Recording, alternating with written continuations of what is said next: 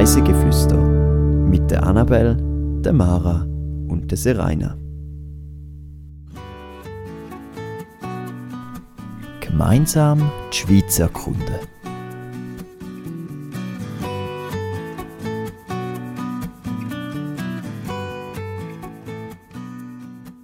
Ein Gletschergarten, Wandern und ein See. Diese Woche entführen wir euch ins Val Poschiavo. Herzlich willkommen zu einer neuen Folge auf Reise durch die Schweiz und um die Welt. Heute reisen wir zusammen mit der Serena. Hallo Serena. Hallo Annabelle. Und zwar gehen wir ins Bündnerland und zwar genauer gesagt ins Val Poschiavo. Bist du schon mal im Val Poschiavo gewesen?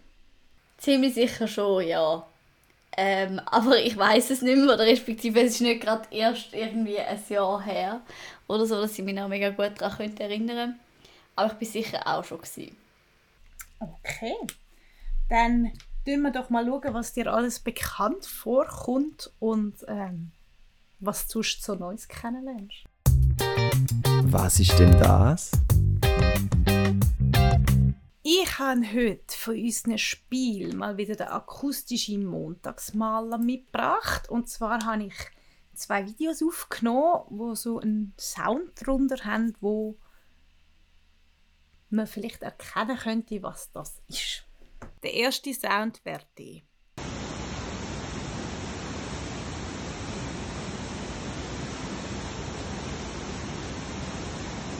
Ich habe keine Ahnung eigentlich, aber ich hätte jetzt mal gesagt, es klingt wie so irgendwie so ein Zug oder so.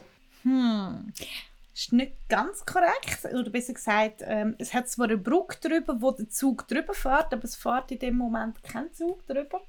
Es ist das Wasser vom, äh, vom, vom Gletscher, der runterkommt und äh, durch das Gestein seinen Weg ähm, nimmt und dementsprechend sehr stark fließt und fast schon ein kleiner Wasserfall ist. Zweite wäre jetzt der D.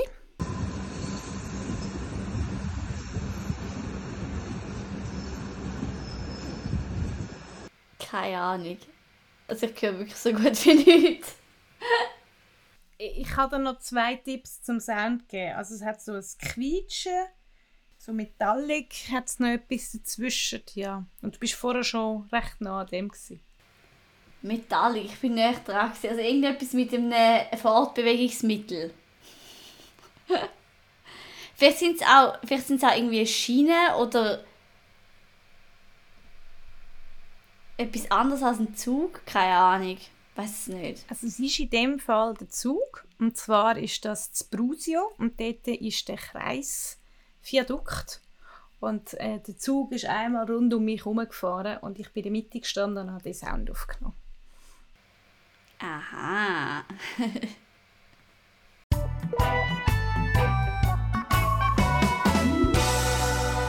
Fünf Fakten to go. Poschiavo liegt rund 15 km südlich vom Bernina Pass, der wiederum verbindet Engadin mit dem Veltlin.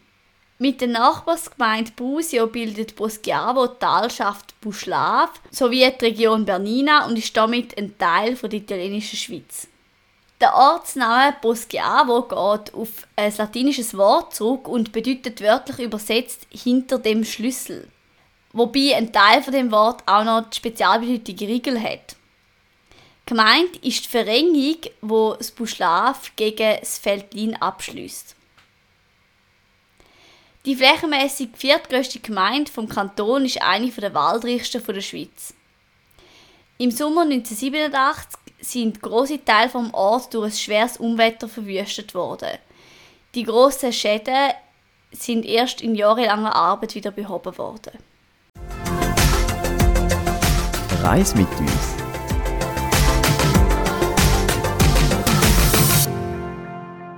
Wir sind diesen Sommer in Poschiavo, respektive an verschiedensten Orten und unter anderem dann eben auch in Poschiavo. Dort haben wir dann das Hotel gehabt und haben von dort aus so ein die verschiedenen Sachen angeschaut.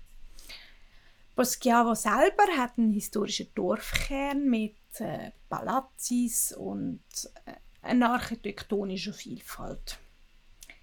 Im Herzen vom Borgo liegt die wunderschöne Piazza Comunale und von da kann man in die verschiedenen Dorfviertel.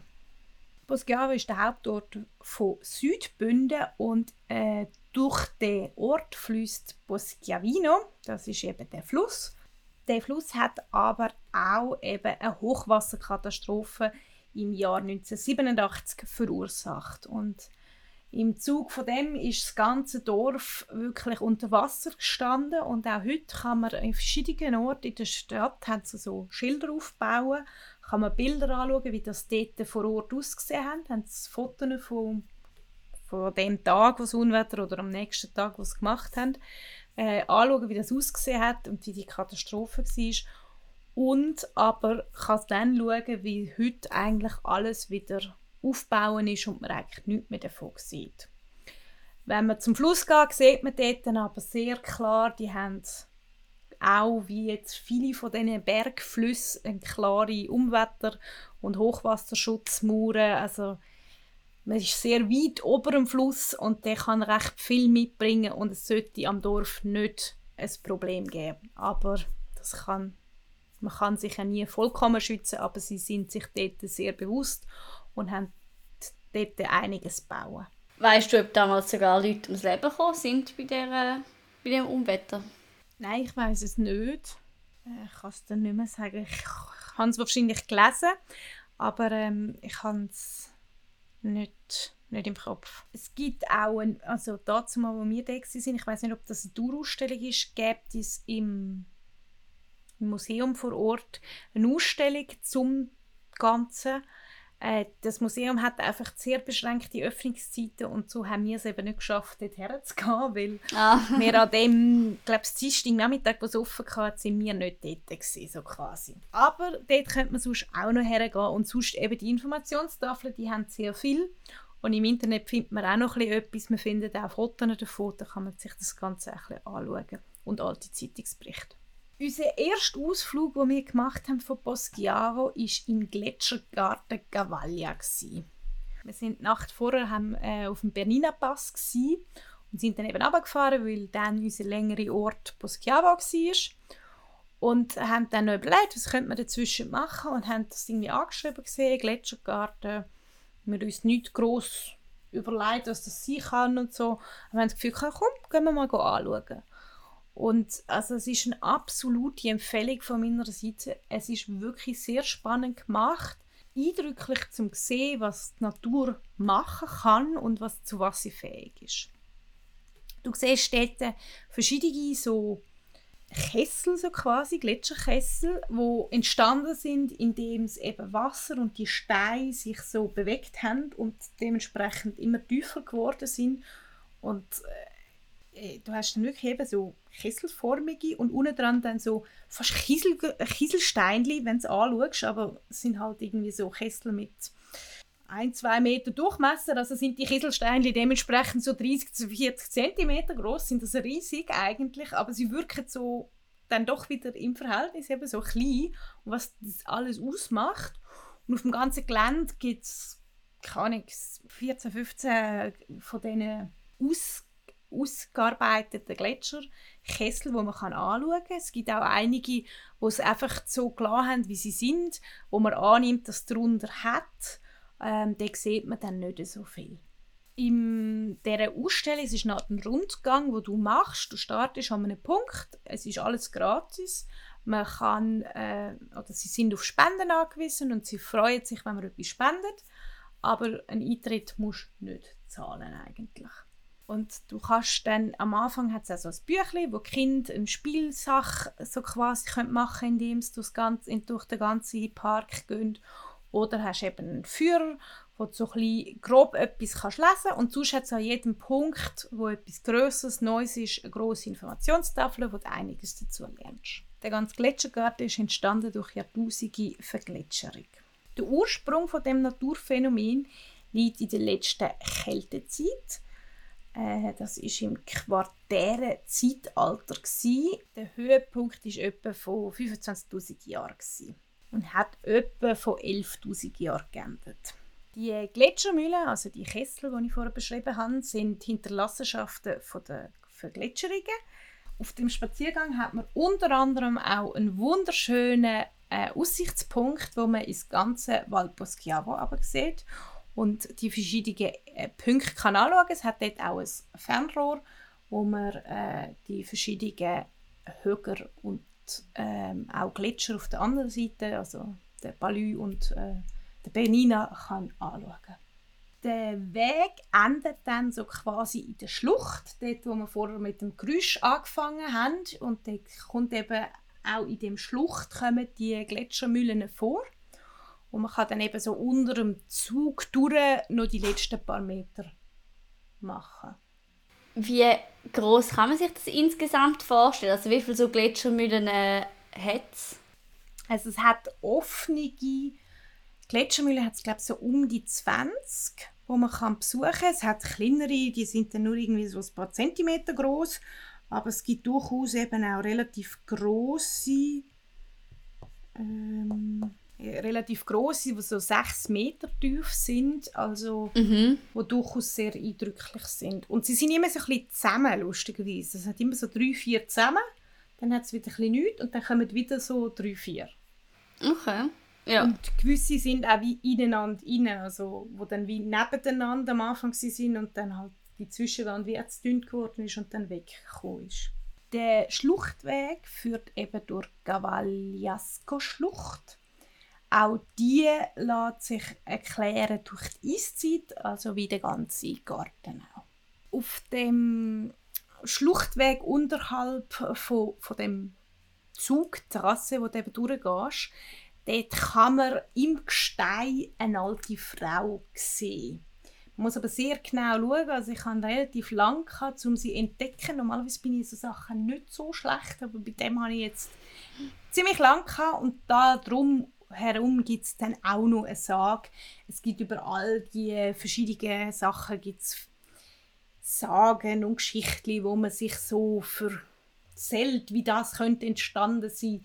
Noch zusätzlich, die werden auch erzählt, aber es wird natürlich auch der so quasi wissenschaftliche Weg, wie die entstanden sind, erklärt.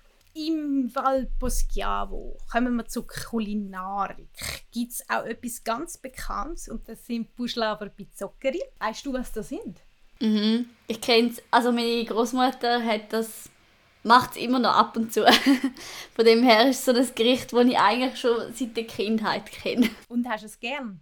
Es geht so. Also das Salbei ist halt so ein bisschen nicht so wirklich mies. Ja. Ich finde so, dass die Buchweizennudeln an sich finde ich gut und es ist halt auch recht fettig, finde ich. Halt mit dem Käse und Butter und... Es ist sehr mastig. Also so... Ja. Und Herdöpfel und Gemüse. Ja, ja, eben darum... Ähm, ich würde sagen, es ist etwas mega Spezielles und man muss definitiv mal probiert haben. Ich könnte es ganz klar nicht jeden Tag essen. ja, das würde ich jetzt auch nicht vorstellen. Das wäre nicht sinnvoll. Aber wenn man einen Besuch im Val Poschiavo macht, dann gehört äh, bei Zuckeri einfach dazu, mal auszuprobieren. Äh, es gibt eben sehr verschiedene, so quasi jeder hat sein eigenes Hausrezept, aber grundsätzlich es sind Buchweizennudeln mit Herdöpfel, Gemüse und Käse und vor allem die Käsemischung ist das Geheimnis am Ganzen. Und die Buschlaven Familie liebt das auf dem Speisplan. Ein anderen Ausflug, den wir gemacht haben, von Poschiavo aus dann wieder mehr ins Süden, also Richtung Veltlin, ähm, ist zum Brusio Kreisviadukt. Dort ist der zweite Sound hergekommen, den wir vorher hatten. Und das Kreisviadukt werden die meisten eigentlich kennen. Das ist auch so ein klassisches Reise ähm, Werbefoto von der RHB ist halt einfach auch sehr schön, weil du eben mit dem Zug so quasi einmal im Kreis fährst, wenn du von, vom Norden so quasi kommst und in den Süden fährst, dann bist du zuerst auf der höheren Ebene und fährst dann auf den Boden runter und sonst fährst du wieder rauf. Die ganze Strecke, die man dort äh, von der RHB befahren kann, ist UNESCO-Weltkulturerbe. Der Kreisviadukt ist zwar in Brusio, aber wenn man ihn besuchen möchte, dann muss man ein bisschen aus der Stadt, aus dem Dorf rauslaufen. Aber man kommt sehr gut dort an. Es hat auch einen Wanderweg, wie man dort herkommt. Und es ist ein spannendes Gefühl, wenn du wirklich dort drin stehst und der Zug einmal um dich herumfährt. Und wenn du eben ein bisschen schlau timest, dann müsstet eigentlich zuerst der gegen Ufer durchfahren, dann wartet der in Brusio am Bahnhof und dann fährt der andere gegen wieder runter. Also hast du einmal das Kreisli rauf und einmal das Kreisli runter, wo kannst Eigentlich ist es ja im Prinzip wie ein Kehrtunnel, aber einfach nicht in einem Tunnel, sondern von außen, oder? Im Prinzip. Ja, hat ja. Genau, das ist das System.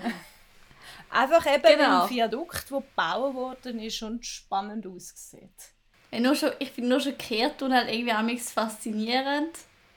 Ähm, also wenn du dir überlegst, dass das damals gebaut worden ist und dass das ziemlich äh, ein Unterfangen war, überhaupt den Zug zu bauen. Von dem her ist das sicher auch cool, wenn das mal so siehst. Ja, auf der Strecke ein bisschen vorher, also von Cavaglia auf äh, Boschiago, aber Mhm. dort hast du ganz viel von diesen klassischen Kehrtunneln. Also dort kannst du das vor allem antreffen. Es hat in dem Viadukt neun Öffnungen von je etwa 10 Meter Durchmesser. Das Kreisviadukt ist etwa 143 Meter lang. Und ich empfehle also wirklich eigentlich einmal vor Ort zu sein und zu schauen, wie die Züge rundherum fahren und einmal mit dem Zug mit auf oder runter zu fahren. Ähm, neben dem Kreisviadukt hat es noch so ursprüngliche Kühlschränke. Das sind so Steinhäufen eigentlich. Und in diesen Steinhäufen ist es einfach so kalt, dass die kannst als Kühlschrank verwenden Und wir sind dort vorbeigelaufen, es war relativ heiß gewesen, und auch wenn du nur an dieser Öffnung vorbeilaufst, strömt dir so ein Schub an kalter Luft entgegen. Das ist richtig angenehm. Äh, also wenn es mal richtig heiß ist, ist eine Besichtigung von diesen Kühlschränken auch noch eine spannende Sache. Und was wir auch noch so spannend gefunden haben, auch gerade eigentlich neben dem Kreisviadukt hat es einen Früchtegarten so quasi gehabt. Es hat, glaube ich, Äpfel, Feigen, ja, vielleicht noch ein, zwei Früchte mehr gehabt, wo es dort hat, um selber sich zu bedienen. Also dort kannst du pflücken und darfst die mitnehmen.